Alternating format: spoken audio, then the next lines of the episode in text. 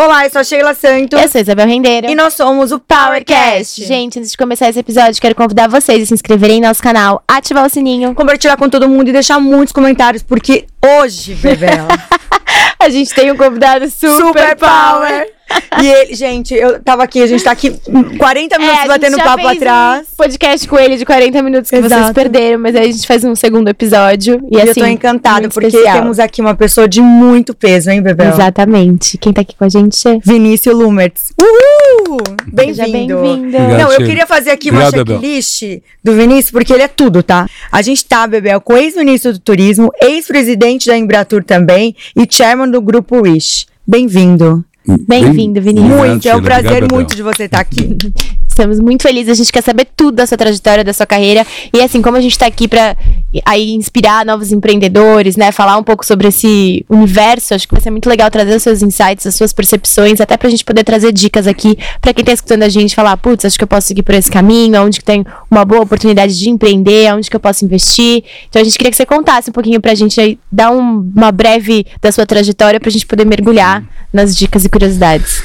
Bom, complicado falar é, é, de uma vida inteira, né? Mas assim, o que, que mudou a minha vida? Né? Eu, eu sou de Santa Catarina, de, de uma região assim de colônia, né?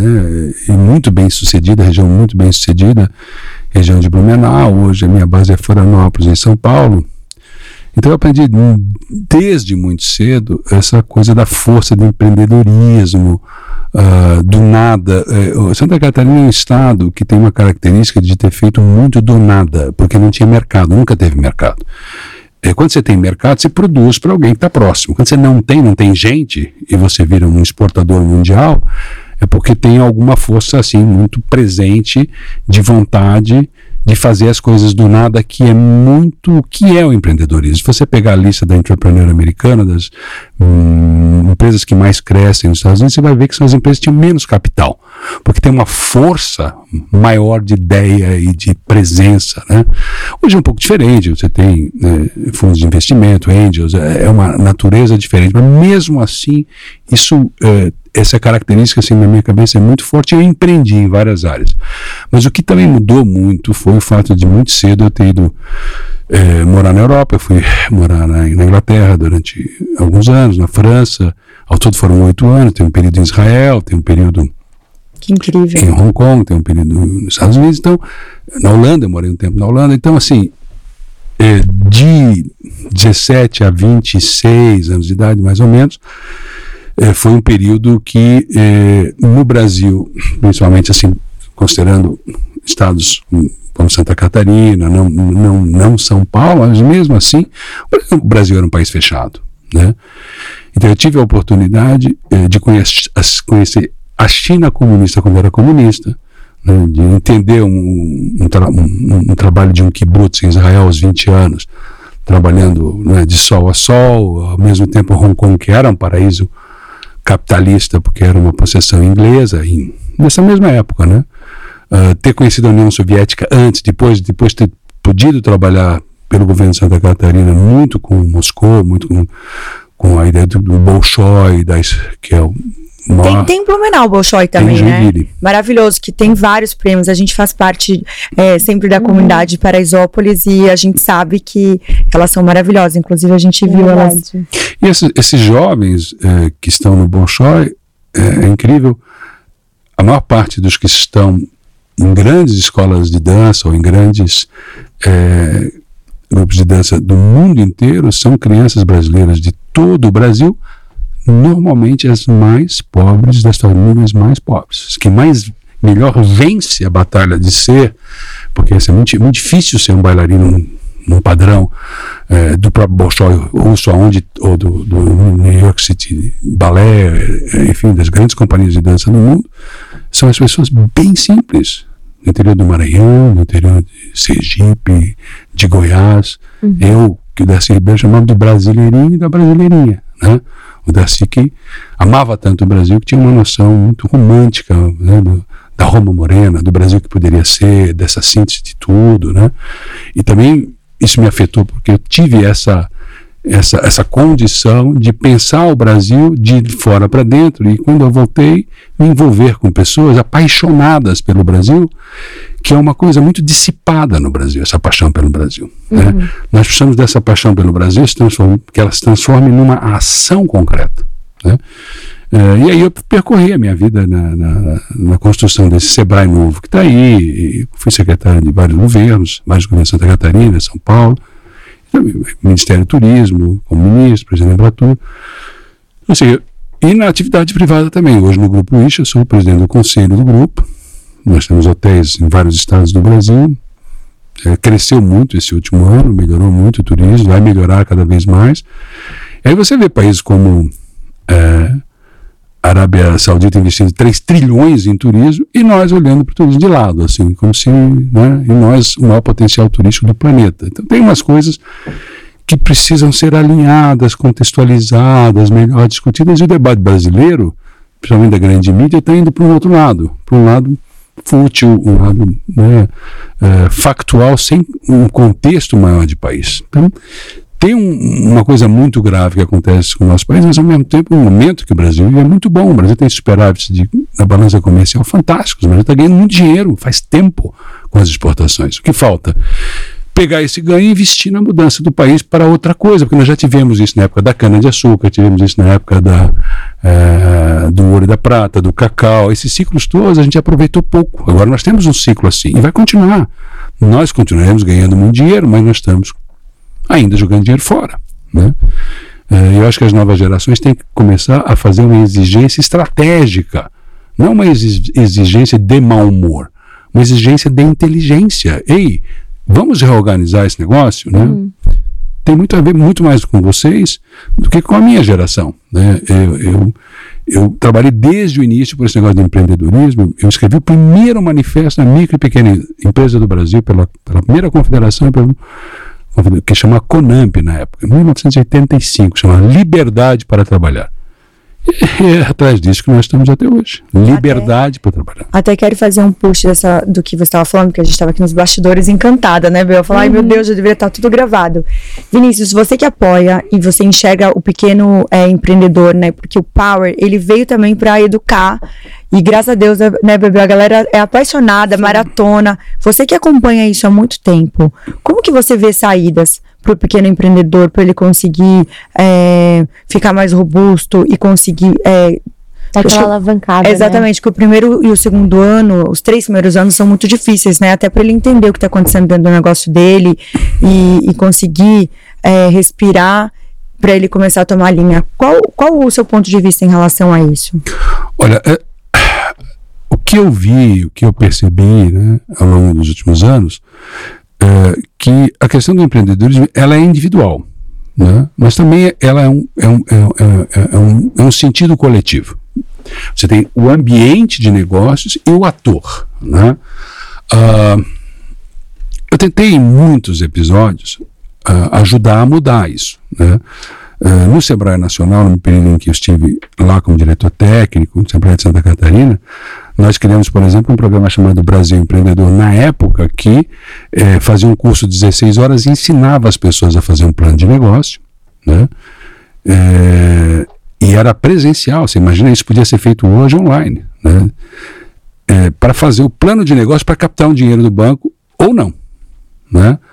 para organizar isso na empresa. Então eram grupos de, de, empresários que se reuniam e faziam brainstorms e tal, e projetos juntos e tal. Foram 3 milhões e meio de pessoas envolvidas. Foi braçal. E foram 8 bilhões de dólares emprestados da Caixa do Banco Brasil. Era o CF Giro na época da Caixa e o MP Investimento do Banco Brasil. Então, assim, isso jamais poderia ter sumido. Jamais poderia ter desaparecido. Isso tem que voltar. Né? Outra coisa, o simples. Nós fizemos, à época, 400 seminários para fazer o simples. Né? Uh, teve uma, uma, importante liderança do Afif Domingos nessa parte. Né? É, e seminários com é, as bancadas para passar o simples, tal, etc. Depois veio o MEI, essas coisas todas foram muito importantes. Mas com o tempo burocratizou de novo. Né? Outra coisa, nós precisamos, precisamos de, mais, precisamos de mais acesso ao crédito. Então aí vem uma questão de contexto. Primeiro, é, aumentar as linhas de crédito e as condições de acesso a esse crédito e a capital. Né? Tem dois lados essa questão. Tem um, lado que aquilo que dá para fazer, que tem que ser é, é, fomentado, né? É, com bancos oficiais, etc, etc, mas tem a própria condição macroeconômica que eleva juros no Brasil como uma estratégia é, que nós já conhecemos, âncora fiscal, trazer recursos do exterior para cá, é, que são recursos não para investimento direto, mas sim que mantém a nossa balança de pagamentos por conta de um juro mais alto aqui, quer dizer, você toma dinheiro em Nova York a 4% e ganha 20% no Brasil, isso é ruim para nós, não é bom para nós. Né? Ah, então, assim, pensar no, na microeconomia é importante, pensar em programas é, de apoio, né, pelo SEBRAE, pela Caixa, Banco Brasil, pelas fintechs que estão vindo, entrando, né? Uh, eu mesmo, antes do programa, estava falando aqui com um, amigo que virou agora diretor de relacionamento da Quasar, uma, uma fintech importante. Uh, então, assim, uh, de um lado. De outro lado, é defender que esse ambiente do país, né, ele tenha uma nova, um, um outro tipo de prioridade. A prioridade não pode ser o gasto público pelo gasto público sem qualidade. A prioridade não pode ser essa discussão política uh, que a grande imprensa alimenta, que é semelhante dos Estados Unidos, entre a CNN e a Fox News. Aqui nós estamos fazendo essa mesma, esse, cometendo esse mesmo erro, né? Nós estamos perdendo a pauta do, do país porque o empreendedor ele atua num ambiente de negócio. Esse ambiente tem que ser favorável. Então, existem as coisas específicas que ajudam na microeconomia, no negócio. Uh, nós, à época, no Sebrae, nós tínhamos capital de risco. Né? Nós fazíamos fundos de capital de risco. Tem que voltar a isso. O engraçado no Brasil é que as melhores ideias não são necessariamente são as novas, são as que estão paradas nas gavetas ou que foram interrompidas.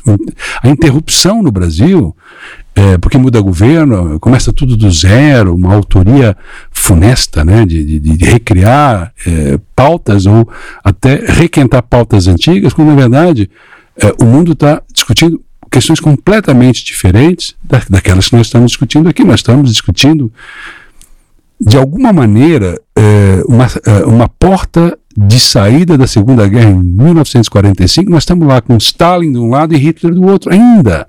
Nós estamos sobre com essa, essa nuvem de esquerda e direita no Brasil. E nós estamos em 2023, aquilo é 45. esse sentido de esquerda e direita radical, ele está sobre a América Latina mais do que qualquer outro continente. Os outros superaram, já foi superado. Nós aqui ainda estamos com esse peso. Adianta acusar? Não, adianta substituir essa agenda. E o que vocês estão fazendo aqui, o que é possível fazer é esse movimento. Né? criativo e inovador para substituir essa agenda, porque o Brasil não tende a, a, hoje, na minha opinião, a ter a criatividade em governo né, uh, pelo tipo de embate político que a gente tem hoje no Brasil, para apresentar soluções. Né? É, uma grande conexão entre todas as alternativas com esse ambiente que está acontecendo no Brasil em toda parte, eles são uma espécie de conspiração aquariana. Vão surgindo fintechs, vão surgindo empresas, vão, o ambiente no, que eu participei em Florianópolis, na época de SEAG, SEBRAE de lá, as empresas de base tecnológica, até nós criamos uma incubadora lá, foi considerada uma das cinco maiores, melhores do planeta, foi criada por um Sebrae. Né? Uh, hoje tem duas, dois mil startups ali. Né? Tem 100 mil pessoas empregadas. Então as coisas estão acontecendo. Incubadora aqui, né? A gente Exatamente. falou esses dias, será que tem incubadora? A gente nem sabia. São Paulo tem muitas, tem muitas aqui. Na época no Sebrae também, eu estou falando do passado, de propósito, porque nós tínhamos, na época do Fernando Henrique, o Sebrae fazia, ele fazia é, é, editais para criação, desenvolvimento de incubadoras e centros de design. Como é que você acaba com um negócio desse? Isso é uma loucura parar com uma coisa como essa. Né?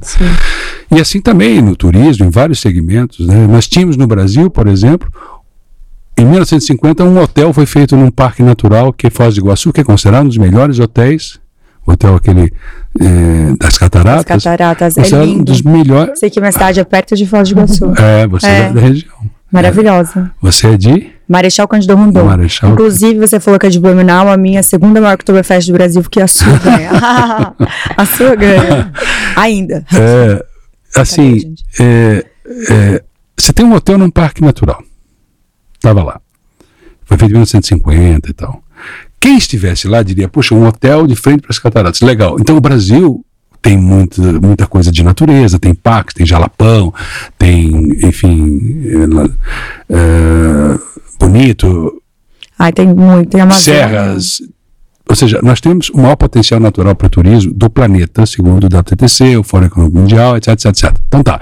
Então se eu tivesse em 1950, eu ia imaginar que iam ter várias coisas desse tipo, como em Foz, em vários lugares do Brasil. Não tem. Não tem hotéis em parques naturais. Tem na Argentina, tem no Chile, tem na França, tem na Nova Zelândia, mas aqui não. Porque tem uma ideologia que fechou isso e que é. Eu vou usar um pouco uma imagem de um pensador de esquerda, que é o Foucault, que dizia que a pessoa mais parecida com o prisioneiro é o carcereiro, porque eles passam o maior parte do tempo juntos. Né? Então, uma, uma filosofia política atrasada, ela alimenta outra filosofia política atrasada. Então, ao odiar, é, é, ao, em sendo de esquerda, ao odiar o dono de terra, escravocrata, eu tomo um parque natural, para mim, eu idealista, e digo, ninguém entra aqui. Eu faço igual. Porque isso é um jogo de espelhos. A aula é a mesma. Essa esquerda brasileira, essa direita brasileira, Talvez a, a, esquerda seja a turma do final da sala, talvez a direita seja a turma do, das primeiras filas da sala, mas a aula é a mesma. E isso é o atraso, porque nós estamos discutindo alguma coisa que não, não, não é assunto, não deveria não é ser. político, né? É pro bem maior das pessoas. Não é o assunto no sentido que é que você está falando, que é realmente a pauta real das pessoas. Qual é a pauta real das pessoas? Qual é a pauta real dos brasileiros? Os brasileiros querem se desenvolver. Quem está nos ouvindo pensa assim: Outro dia eu peguei um Uber em Florianópolis, de um moço aqui de, de, de, São Paulo. Ele era de Caxias, morava aqui, foi, acabou no psiquiatra, teve que voltar. Por quê? Ele morava, me dá licença aqui de eu não, não citar o um nome, ele morava em, com a avó aqui na casa da avó, porque é mais barato, em Mogi, pegava o trem às 5 da manhã, acordava às 4, pegava o trem às 5 para vir para a Estação da Luz, para pegar o metrô, para ir trabalhar numa escola de línguas onde ele era um grande vendedor, mas não ensinavam a ele inglês. Uma outra contradição. Uau. No final do dia, ele ia para a faculdade. Voltava para Mogi, chegava meia-noite. Às quatro da manhã ele acordava, às cinco horas da manhã pegava o trem e fazia tudo de novo. Quantas pessoas fazem esse tipo de coisa com baixa remuneração, usando todo o seu dinheiro, todo o seu tempo para coisas que não são produtivas, que são desorganizadas? Que não são prioridades. E aí nós ficamos discutindo coisas no Brasil que não são essas. Uma vez perguntaram, há muito tempo atrás, ao presidente da Volkswagen, na época chamava Wolfgang Sauer, ele era um grande nome no Brasil, era um alemão, e perguntaram se o que, que ele achava se o brasileiro era parecido com o argentino. Ele disse: não, o brasileiro não é parecido com o argentino nem com nenhum outro povo, porque ninguém faz o que o brasileiro faz. Passar o dia inteiro num ônibus, trabalhar, ganhar pouco e à noite ainda conseguir estudar numa universidade, até fazer uma, uma engenharia mecânica. Isso não existe na Argentina, isso não existe em lugar nenhum do planeta. É um povo que se vira, que se ajuda, e isso está em todas as fases, em todas as áreas da sociedade, e isso é, também não é só qualitativo, é muita gente. Então também não adianta fazer programas que não, não sejam replicáveis. Ah, eu sou bonzinho, eu faço um programa social, não sei o quê. Aí qual é o número? O número tem que ser suficiente para mostrar que funciona para ser multiplicado, senão você não pega volume, não tem massa crítica para fazer mudança. Né? Você precisa de mais gente com mais condições. Né? E não as pessoas sendo sugadas né? e pagando, no final das contas, 400%, 400 do juro no, no, no cheque especial. O modelo de organização tem que ser questionado nesses ambientes aqui onde vocês estão. Não é só dizer, olha, o que, que eu, empreendedor, posso fazer nesse ambiente. É isso é uma coisa. Agora, esse ambiente precisa ser mudado. Esse ambiente tem que respeitar esse, essa alta energia que está vindo e que pode transformar o Brasil num país de altíssimo crescimento. Porque se a gente crescer 3, 4% ao ano, em 10 anos dobra a renda do Brasil. Claro. Dobra o mercado, mas precisa crescer 3,5%. Precisa ter condições para isso. Mas isso é a nossa ideia, é. né, Bel, de trazer educação. Exatamente. Acho que a educação muda tudo. Muda tudo. Acho que as pessoas entenderem o que elas podem fazer, muda muita coisa, né? Sim.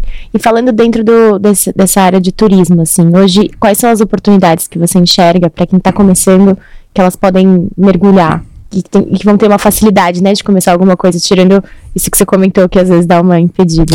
É, abriu muito o, o turismo no Brasil pós-pandemia cresceu, né? Nosso grupo, o grupo IS, cresceu um faturamento em quase 30%, de 2019 para agora. Uhum. As diárias subiram também, né?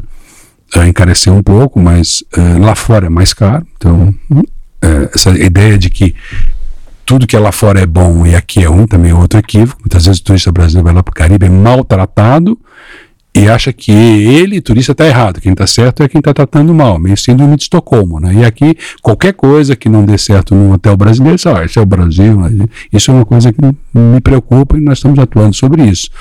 É preciso rebalancear, porque as coisas. Nós temos um bom serviço no Brasil, aqui em São Paulo, serviço é extraordinário. É verdade, é em humano, São Paulo é bizarro o serviço. é maravilhoso. verdadeiro, as pessoas se abraçam. Se, se você trata bem um brasileiro, você tem de volta um ser humano extraordinário. Né? Eh, as pessoas brasileiras, o brasileiro não aceita ser maltratado. Né? Ele tem uma sensibilidade humana muito alta e uma presença que é muito importante para o turismo, uma presença pessoal. A impessoalidade no turismo tá, na Europa é muito forte, porque tem over-tourism, né? tem gente demais. Isso abre oportunidade para nós. Então nós precisamos mexer com isso. A disposição do Rio Pinheiros é importante, arrumar o centro de São Paulo é importante. Isso vale para outros lugares. Né? Você precisa melhorar esses ambientes, né? investir nisso. Eu falei aqui, a Arábia Saudita está investindo 3 trilhões em turismo. Nós não precisamos investir 3 trilhões em turismo, até porque nós não temos. Mas nós podemos investir 100 vezes mais do que nós investimos e vai dar super certo. Né? Tem, tem programa para isso. Eu mesmo participei de dois planos nacionais de turismo, fiz o Plano Nacional de Turismo de São Paulo também, o Plano Estadual de Turismo, está escrito, tem uma, uma, formas de fazer. Né? Agora, no nível individual, depende muito onde você está. Né? E a oportunidade abriu muito com, com as OTAs, com internet. Quer dizer, antes, uma pessoa que tivesse alguma coisa no turismo, num lugar mais remoto, ela não tinha como se comunicar.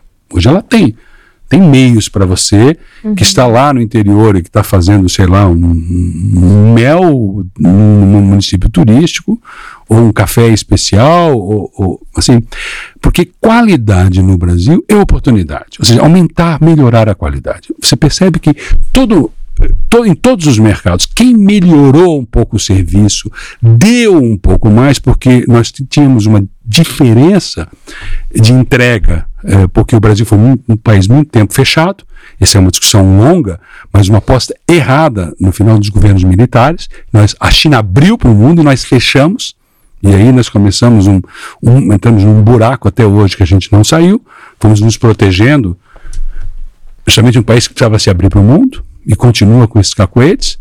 E isso para vocês, nova geração, é preciso enfrentar, discutir. Né? É, eu até tenho alguns nomes de pessoas que podiam vir aqui ajudar a mostrar. Ontem mesmo eu vi uma matéria muito boa o Marcos Truijo, que foi presidente do Banco dos BRICS, queria sugerir para que vocês chamassem o Marcos Truijo aqui. Estava falando agora com o Carlos Alexandre também, que foi presidente do BNS, outra cabeça importante, para discutir essa parte mais abrangente da pauta mais ampla, né? Mas no nível individual, qualquer coisa que você passe a fazer diferente no Brasil, normalmente vai ter um diferencial entre aquilo que é feito mais ou menos. Né? No turismo ou no que a gente chama de produção associada. O turismo ele é a economia do visitante. O que é a economia do visitante? É, são aquelas pessoas. Vamos pegar um exemplo bem simples para entender. Dois, bem simples, maior e menor. É, Olambra tem 16 mil pessoas, Gente, mais um milhão de turistas. Eu vou falar uma coisa. Hum. É, eu nunca ouvi falar. Eu, faz, sei lá. Olambra. 15 dias, não é que a gente está debatendo sobre isso, Olambra, Olambra, todo mundo, acho que está tendo alguma coisa lá nesses dias que todo mundo está citando tem, Tem eventos, mas assim, Cunha, tem lá, uma, uh, uh, Campo Jordão, São Bento, uh, Cidade das Flores. São Bento, Sapucaí, né? Uh, enfim, Gramado é um exemplo. Gramado tem 46 mil habitantes e 7 milhões de turistas. Esses gastos desses 7 milhões, nesse município de 46 mil, ou de um milhão de turistas em Olambra, sua favorita, né, é, versus os 16 mil consumidores locais, essa diferença é a chamada economia do visitante. Para Nova York tem 80 é, bilhões de dólares gastos por quem vem de fora. Ah, mas como Nova York melhorou, teve, teve isso, aquilo, etc. Não. não é por acaso. Ela é o que ela é porque elas têm esses 80 bilhões de gastos de 60 milhões de turistas, que muitas vezes são um saco para quem mora, porque aumenta custo, etc, mas viabiliza, né?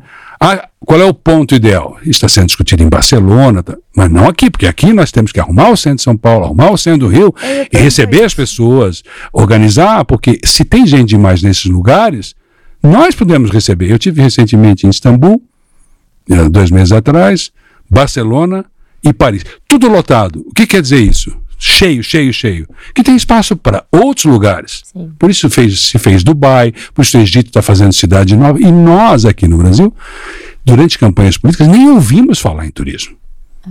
Nessa mega economia que é a economia do visitante. Né? Ah, então, assim, tem 200 milhões de viagens no Brasil, é a quarta maior, maior uh, aviação civil do planeta. O brasileiro gosta de viajar mesmo, né?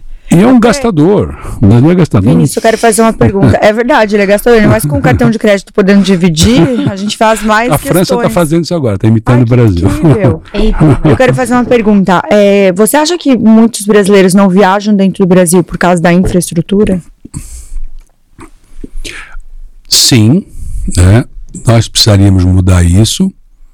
Nós precisamos. É, aqui em São Paulo, no período secretário, nós é, baixamos os impostos é, do combustível da aviação, de 25 para 12, 25 é um absurdo, um único imposto custava 25, passamos para 12.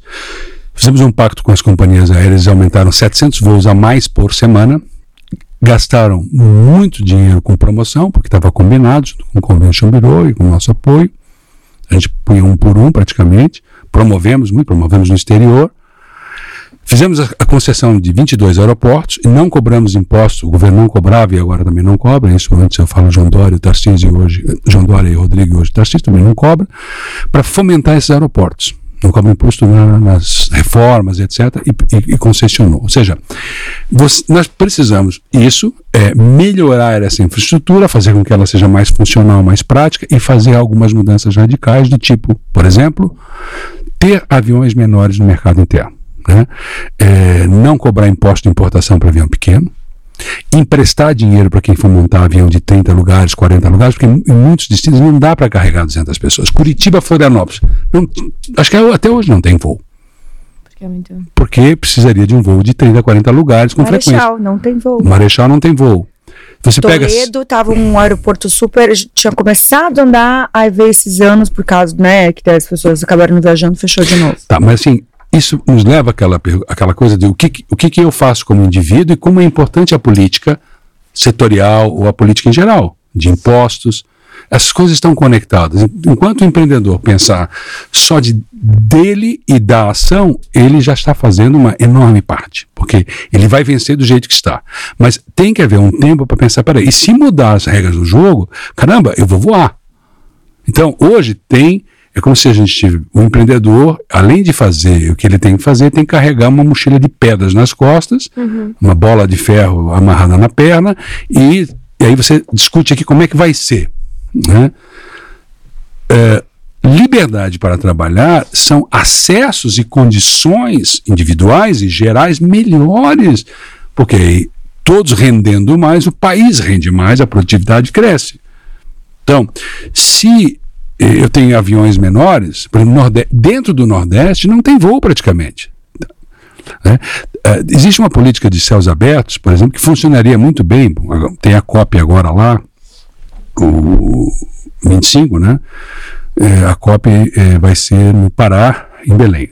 Então vamos lá. Um avião americano, como não tem céus abertos no Brasil, política de céus abertos, e é uma discussão complicada de poder um avião americano por exemplo, pousar em Belém, vir a São Paulo, fazer Be São Paulo, Belém, Houston, que seja, não pode.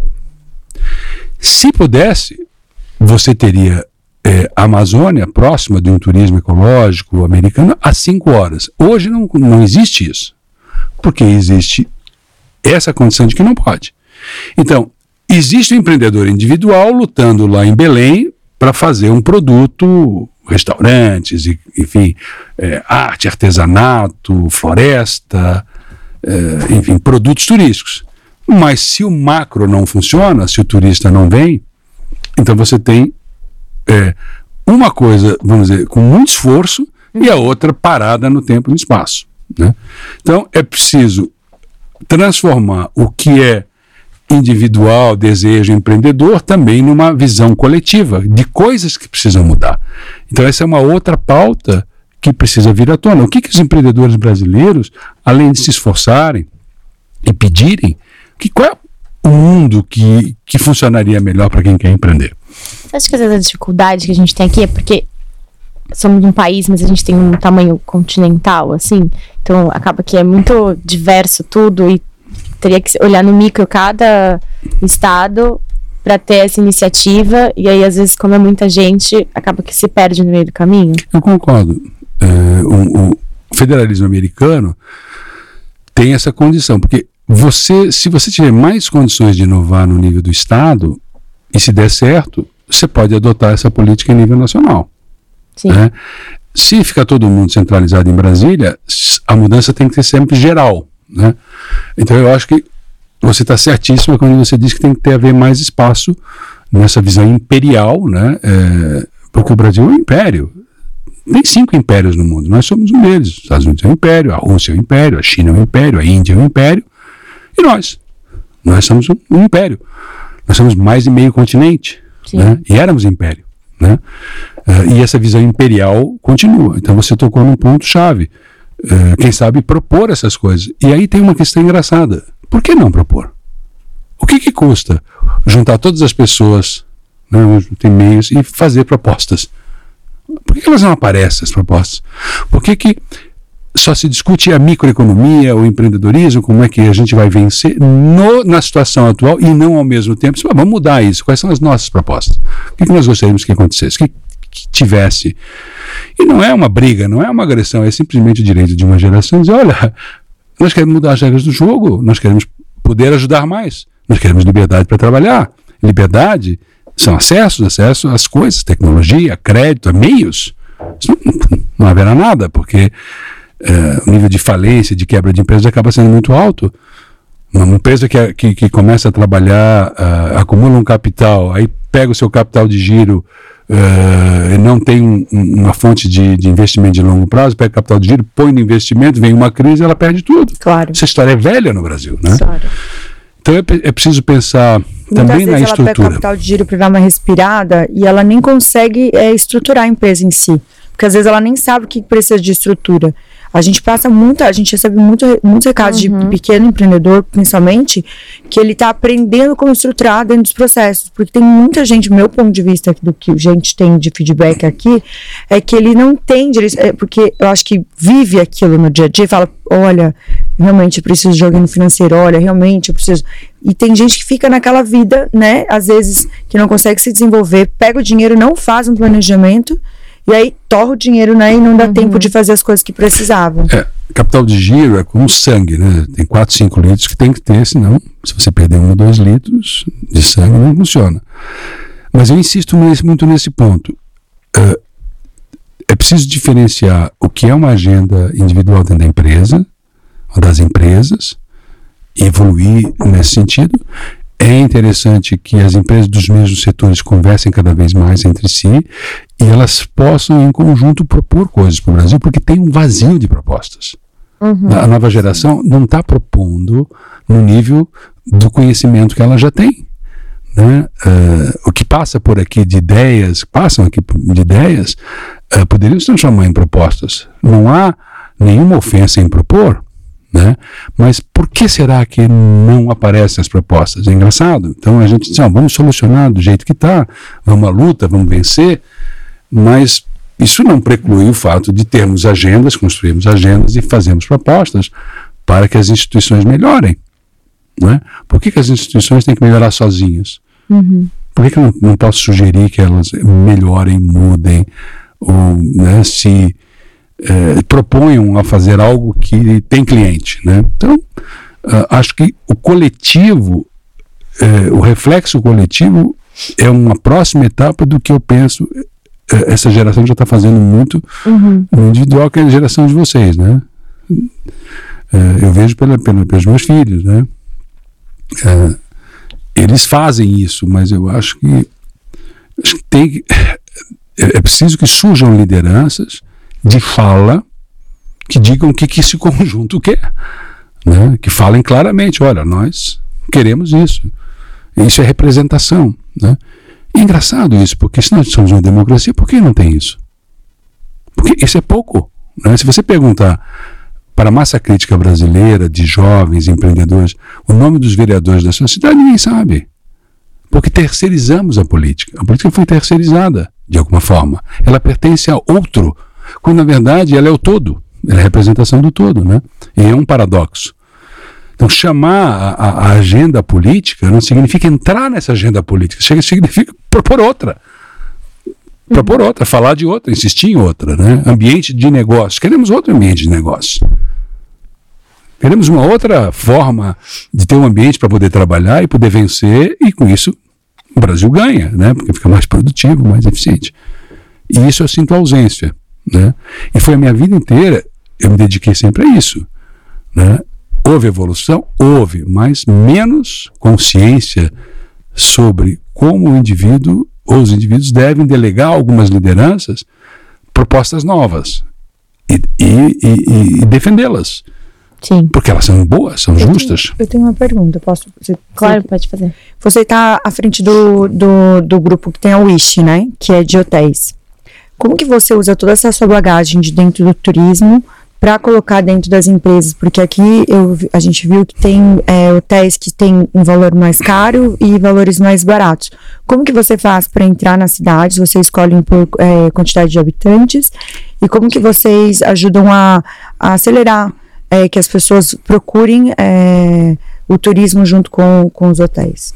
Olha, eu estou nesse grupo, eu, te, eu terminei meu, meu, período aqui em São Paulo como secretário em dezembro, né? então eu comecei em 13 de janeiro. Eu sou presidente do conselho, tem CEO, tem equipe, é, e nós estamos melhorando, planejando, nós trouxemos craques, o, o Conselho Consultivo, o ex-presidente da Câmara, durante 30 anos, o, o Bonadona, que é um ícone da, da hotelaria, o Paulo Salvador, que com seis anos em Paris criando o Le Club, que é o clube de fidelidade da Cor, também está conosco. Nós temos um, um super time. E é, a ideia são aquisições. Né? É, é, nós estamos montando um planejamento para aquisições é, e melhorar os nossos produtos. Né? É, nós compramos o grupo GJP à época que virou o Wish e tem hotéis importantes, como o Hotel da Bahia, que é o Wish Bahia, e assim vai, Serrano, que é o maior terreno central lá em Gramado, com um grande hotel. Então, nós estamos planejando melhorar esses produtos, entregar mais, né? e fazer aquisições, né? E aí, aonde entrar, aí é o que está sendo visto hoje, né? Existem meios hoje também inovadores para driblar o juro alto brasileiro, Uh, no passado foi o Condotel, né? vários hotéis que vocês andam por aí veem né? é, marcas famosas de hotel, então muitas vezes são condotéis, são aqueles aparte hotéis que na verdade têm proprietários que juntos fizeram um prédio e uma rede hoteleira administra, porque o juro no Brasil foi tão alto que a saída empreendedora, muita gente não se dá conta disso, porque o juro sendo alto, teve que criar uma forma e foi o tal da parte hotel, residence, etc., né, para driblar o juro alto. Outra forma é a propriedade compartilhada, que você compra cotas e tem lá uma semana, duas semanas, quatro semanas por ano, como é o caso de Olímpia, Caldas Novas, né? Então nós estamos também dentro desse universo, porque, de novo, o juro brasileiro é alto, uh, você precisa de, de, de, você precisa de um ambiente de juro mais baixo para poder remunerar capital e fazer projetos melhores. Então a alternativa muitas vezes passa por novos meios de eh, propriedade de comercialização. Uhum. Então, e, esses são os caminhos que nós estamos trilhando. Os endereços consolidados são mais fáceis. Você faz um hotel em gramado, né? em tese é mais fácil. O problema é que também existem momentos que uma super oferta de hotéis enseja mudanças é, no modelo de infraestrutura que você citou, a Sheila falou, que seria um aeroporto novo em Caxias. Né? Você vê que é, as coisas estão interligadas. Uh, ou fazer alguma coisa é, em. Como é o nome da tua cidade? Marechal. Cândido Rondon. Propaganda, né? Marechal Aham, Cândido Rondon. Marechal. Eu falo pra eles que eles têm que pagar royalties, gente. É, Tanto que a então, gente em fala. Marechal é verdade. precisa, se precisa de um aeroporto, tem que ter um, tem que ver qual é o potencial, né? É, porque a grande parte dos municípios tem potencial, inclusive regional, de 100 quilômetros, 200 quilômetros. Tudo isso funciona assim de forma circular, né? É, mas é difícil dizer, é, a não ser que você estude caso a caso. Você precisa olhar caso a caso, onde há demanda, é preciso pesquisar, é preciso entender o, tamanho da diária, mas sempre o custo do dinheiro no Brasil é o problema, porque não dá para errar no Brasil. Eu estou falando com empreendedores aqui, se você tomar um dinheiro e você errar nos Estados Unidos, hum, você vira mais um ano, a 4% ao ano, todo mundo vira. Né? Aqui, você cair no cheque especial é 400. Né? Por isso que eu digo, é importante defender mudanças no modelo de país. Eu acho que a nova geração tem direito de pedir isso. Nós não queremos mais isso, queremos outra organização. Ah, mas como é que chega lá? Bom, vamos discutir. Né? Diminuir o, o desperdício do recurso público, do gasto público, melhorar o gasto público, ajuda a baixar juro. Né? Ah, e tem juros aí inexplicáveis, 400% ao ano no cartão especial, não tem explicação. Né? Bizarro. Olha, É eu tô- bizarro. Bizarro que eu senti. Então, assim, é assim, chocante isso. É, a é gente preciso o pensar num outro tipo de país, né? Passam Sim. vários entrevistados nossos aqui, né, Bebel, que falam assim que empreender no Brasil é, um É, caos mais mesmo, porque é é muito isso. difícil. É. Diz que muita gente, a hora que começa a empreender vai pra fora, é, é, acaba falando, meu Deus, aqui as coisas funcionam. Não é isso, é porque você não tem essa responsabilidade de taxas, né, e todos os tipos de É ambi- impostos. Esse ambiente de negócio, eu acho que tem que ser uma preocupação maior. Tem, mas é uma coisa bem menor, né? Eu tô querendo dizer que todo mundo do mundo tem Mas todos os assim, tipos de impostos. qual é a algum representação que essas pessoas que pensam como você está falando, que passam por aqui, têm? Onde é que está a representação? Porque o regime político, ele é representativo. Ah, eu não gosto de política, eu não gosto de democracia. Você gosta do quê? Ditadura? Então, você tem que ir por eliminação. Eu não quero ditadura. Ditadura depende do ditador, do humor do ditador. Se o ditador achar, se o ditador ficar louco, ah, e fizer o que ele quiser, também não é o que você quer. Você quer um regime que seja poroso, que eh, ouça. Aí você vai ter uma boa democracia. Então, não é suficiente apenas para o empreendedor empreender bem nas condições atuais. Né? É importante que hajam representações que queiram mudar esse ambiente, dizendo claramente qual seria o melhor ambiente, tanto do ponto de vista político, estratégico, tático, operacional, melhor. Né? É, aí você vai ter dois movimentos. Um, eu, indivíduo, estou lutando, mas entidades e representações estão mudando o ambiente para que eu possa respirar, porque nos Estados Unidos eu consigo. Né? Mesmo na Europa, hoje na China também. Né? Você tem espaço que aqui no Brasil não tem. Se você errar um centímetro no Brasil, você cai no, cai no juro alto, e enfim, você cai Vira uma bola de neve. num licenciamento ambiental que você tem um papel na mão e que de repente entra na justiça não vale nada, né? você fica gastando com advogados, porque a insegurança jurídica ela está em toda parte. É preciso que a nova geração diga não, não. Não, nós não queremos isso, nós queremos outra coisa. O que, que vocês querem? Queremos isso. Onde é que está dito isso? Né, Quem tem entre, lá, entre 19, 18, 20 e 30, 30 e pouco, está dizendo o que no Brasil hoje sobre isso? Onde é que está a fala? Né? Ela precisa aparecer, porque ela se comunica rápido, ela, ela anda.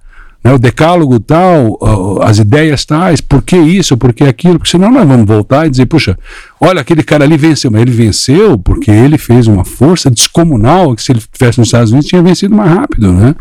Por que impor tantas dificuldades, deixar, né? eh, eu me lembro desse primeiro manifesto da micro e pequena empresa, eu escrevi esse manifesto. Ouvi todo mundo na época, 1985, liberdade para trabalhar. O que, que nós queremos hoje? Liberdade para trabalhar. Acesso à tecnologia, acesso a crédito, acesso a uma, uma boa mão de obra, né, condições de pagar bem os, os funcionários, que estejam felizes, não aconteça que nem aquele moço que eu falei que acabou no psiquiatra por virar dia e noite e a vida não fazia, não, fazia nenhum sentido. E a nova geração não está conseguindo acumular. Isso é muito grave. Precisa acumular alguma coisa. Né? Hoje, grande parte das pessoas que trabalham, mesmo em São Paulo, à exceção do mercado financeiro, algumas áreas de tecnologia, trabalham somente para pagar as contas. Sim. Nossos pais, nossos avós, em épocas mais difíceis, conseguiam acumular alguma coisa. Lógico, não tinha imposto disso, não tinha A imposto galera daquilo. quase não consegue nem pagar o plano de saúde aqui no Brasil. O cara começa a empreender e, assim, ele tem tanta coisa que ele precisa organizar na vida dele dentro da, da, da- do que ele tá fazendo, né? E que eu, eu- a gente conversa muito com as pessoas. Inclusive, a gente passou por Porto Alegre esses dias, tava com várias empreendedoras batendo papo, é, e é, as meninas estavam falando comigo, olha, que, qual que, quem passa por lá de entrevistado, o que, que eles passam de dica? Eu falo, gente, as pessoas mais, acho que, que eu vejo que foram bem-sucedidas no, no futuro foram porque não desistiram, mas apanharam muito, né? Não é para qualquer um se passar por aquilo. Bebel, uma nova empreendedora, ela, ela fala assim, no começo a Bebel, não, não sei o que, ela se joga hoje, então, mas para se jogar, quanto, quanto levou até aqui, né? Pra, de apanhar para chegar, Sim. porque ninguém sai ileso, né? É isso em toda parte, em todo lugar do mundo. O que eu estou tentando assim, insistir muito é que apareça uma pauta coletiva da nova geração que está empreendendo e que saia desse, dessa conversa antiga, velha, dessa discussão que está aí, que não faz sentido, ela só uma re- retroalimenta a outra, Ui. que é ainda, eu falei, nós estamos em 45, Stalin, visão Stalin, União Soviética, fascismo, um acusando o outro. Esquece isso, esqueçamos isso. Falemos daqui para frente o que, que a gente quer, o que, que a gente Sim. precisa. Né? Para todo mundo ter oportunidade, muito mais gente, todo mundo ganhar mais, poder ter mais. Que país é esse? Por que, que não aparece essa agenda? Onde está essa agenda? Ela é relativamente simples, ela não aparece porque, com tantos meios, quantas pessoas ouvem podcasts como esse? Onde é que está a mensagem? Onde é que estão os líderes para dizer isso? Que não sejam necessariamente líderes políticos de partidos, mas que a agenda apareça. Onde é que está a agenda? Onde é que estão as prioridades de pessoas como a Bebel, que está empreendendo e que são coincidentes com as de tantos que estão nos ouvindo? Onde é que estão isso? Isso é praticamente uma exigência, um direito perante as gerações atuais, minha e outras que estão aí, uma exigência. Nós queremos diferente, queremos um outro ambiente para trabalhar. Nós queremos ter liberdade para criar, empreender, remunerar bem, funcionar bem, né, atender bem. É, por que não? Concordo plenamente. Eu estou com limite de tempo. Ah, é verdade. Você tá- Bebel, quer fazer sua Uhum. última pergunta? Quero, eu quero sim. É, eu queria saber o que que você. É, por que que você saiu dessa esfera pública para ir para uma esfera privada, digamos assim? Você fez isso justamente para poder iniciar mudanças que você acredita que precisam ser iniciadas? Ou foi pela falta de, às vezes, movimentação que você tinha na esfera pública? Eu cumpri muitas etapas da, da esfera pública. Eu nunca deixei por inteiro a minha parte privada dos negócios, tanto na família e, e os meus negócios particulares. Acho que eu perdi com isso, né? Porque cuidava mal, né? Ah, mas fiz todo o trajeto aí no- na questão das micro pequenas empresas, Sebrae, governo do Estado de Santa Catarina, governo do Estado de São Paulo, turismo.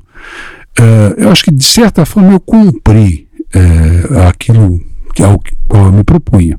né? Eh, e eu decidi ir para a iniciativa privada para ficar mais livre. Eu não tinha férias, eh, só trabalhava, porque muita gente se engana sobre algumas pessoas da atividade pública. Trabalham muito mais algumas pessoas do que na atividade privada. Muito mais. Por quê? Porque tem que trabalhar pelos que não trabalham. Ou pela burocracia. Então eu conheço muita gente, como eu, que eu não tinha férias há nove anos. Uau. Nove anos. E antes disso, também uns sete. E hoje eu ponho a mão na cabeça. E tive agora, recentemente. Ah, me pergunto o que, que eu estava fazendo, né? Porque você começa a entrar numa eh, vibração do tipo, eu tenho que servir, tenho que fazer, tenho que realizar e tal, tal, tal. Tem isso? Tem. Tem muita gente assim. Né? E tem aqueles outros que não ligam, que usam máquina pública para simplesmente se eleger e tal, etc, etc. Estou falando do meu caso. E hoje eu me virei para a iniciativa privada por momento de vida, de ter mais liberdade e fazer coisas interessantes também do outro lado, porque minha contribuição foi dada, mas eu não deixo de dar ao dizer as coisas que eu estou dizendo aqui Uhum. com, eh, se não autoridade, mas com verdade sobre o que eu estou dizendo, porque eu defendi essas coisas uma vida inteira. Né? Essa liberdade para trabalhar, esse posicionamento claro, dizer o que se quer. Né? Eh, eu acho que é uma urgência, mas eu não tenho mais a necessidade de que seja feito por mim ou por aquelas pessoas da minha geração, a necessidade de que seja feito por outros, né? Uh, e eu agora vou cuidar da, na, no nome da iniciativa privada uh, de coisas bacanas que eu gosto, estou fazendo isso, o que não preclui eu ajudar na atividade pública. Eu continuo ajudando. Por exemplo, na COP, o Helder, que é o governador lá de COP 25, o Helder, que é o governador é, do Pará, nós fomos ministros juntos, ele me chamou para ajudar lá, porque está precisando né, ajudar. Não, vamos ajudar, né, mas como iniciativa privada. Né, precisa providenciar leitos, precisa providenciar condições, ele é brilhante, é moço, né, então eu vou ajudar. Mas não como política, e sim como uh, apoio. Né? Uh, então, uh, a causa sempre é a mesma, a posição que é outra. O time é o mesmo, né? as ideias são as mesmas, só que ao invés de jogar lá no ataque, jogando no meio de campo, né? Aqui o tempo passa, o jogador quer correr menos e lançar a bola. Lançar a bola para quem corre mais. Nada, gente. A gente que é viciado em trabalho, mesmo que a gente fala que precisa desacelerar, não consegue. É, né? exatamente. Bom, vou pedir que ele tá com tempo. A gente ficou fofocando horrores aqui nos bastidores. Nós gastamos mais tempo é, fofocando do que no é, programa. Talvez Isabel encantada, porque, né, modéstia à parte, você tem uma carreira incrível, né? Com tantas coisas incríveis de construções maravilhosas. E aí, eu, antes eu perguntei sobre é, quando você fez todos esses planos no Sebrae, como que era um caminho para poder ajudar para quem empreende. Ou agora vou fazer uma contrário. Quais dicas que você daria para as pessoas não fazerem, tipo, olha, para quem vai empreender, faça nos seus primeiros anos, seguem essas diquinhas aqui que você acha que, que são boas e que são boas colinhas. Let's make it simple. Okay. Very simple. Bem simples. Três coisas. Se você for fazer alguma coisa, certifique-se que você, o que você for fazer é necessário, útil, interessante para as pessoas mesmo. Veja bem se o que você está querendo fazer é importante, útil e necessário. Segundo, certifique-se que você sabe o mais possível que você puder antes de iniciar sobre esse assunto. Tudo o que for possível antes. Porque se você for aprender depois, pode sair mais caro. Antes, antes e antes. Terceiro, não misture o dinheiro do seu bolso com o dinheiro da empresa, porque isso pode lhe custar caro. Né? Três conselhos. Teria mais, mas se fizer mais, não vai se lembrar dos três. Então vamos parar nos três. E eu vou pedir que vocês me liberem, porque eu estou atrasadíssimo. Ótimo. E eu odeio chegar atrasado. Eu prefiro que se atrasem comigo do que eu me atrase com as pessoas. Não, não deixa, a gente quer te presentear com 067 é, vinhos. Esse último presente. Muito obrigada por estar aqui com a gente. Eles são 067 são produtores, importadores e exportadores de vinho. São lá de Campo Grande. Hum. E esse é um rótulo autoral deles vinho brasileiro. Convido você a conhecer e depois você conta pra gente o que, você achou. Enquanto a gente tá batendo esse papo, tá passando o QR Code, vocês clicam, entregam em todo o Brasil, tá nos melhores aeroportos do Brasil e também nos melhores shoppings do Brasil. Vinícius, foi um presente você estar tá aqui com a gente. Muita gratidão. Ainda vai ter muito papo aí, né, Beba? A gente Sim, traz a ele de faz volta. Uma parte exatamente. Dois, com bastante tempo. Muito obrigada por estar aqui. e, gente, não se esqueçam de inscrever no nosso canal. Ativar o sininho e mandar o episódio pra todo mundo. E se ficou alguma dúvida, deixa um comentário que a gente responde depois. Obrigada, gente. Tchau.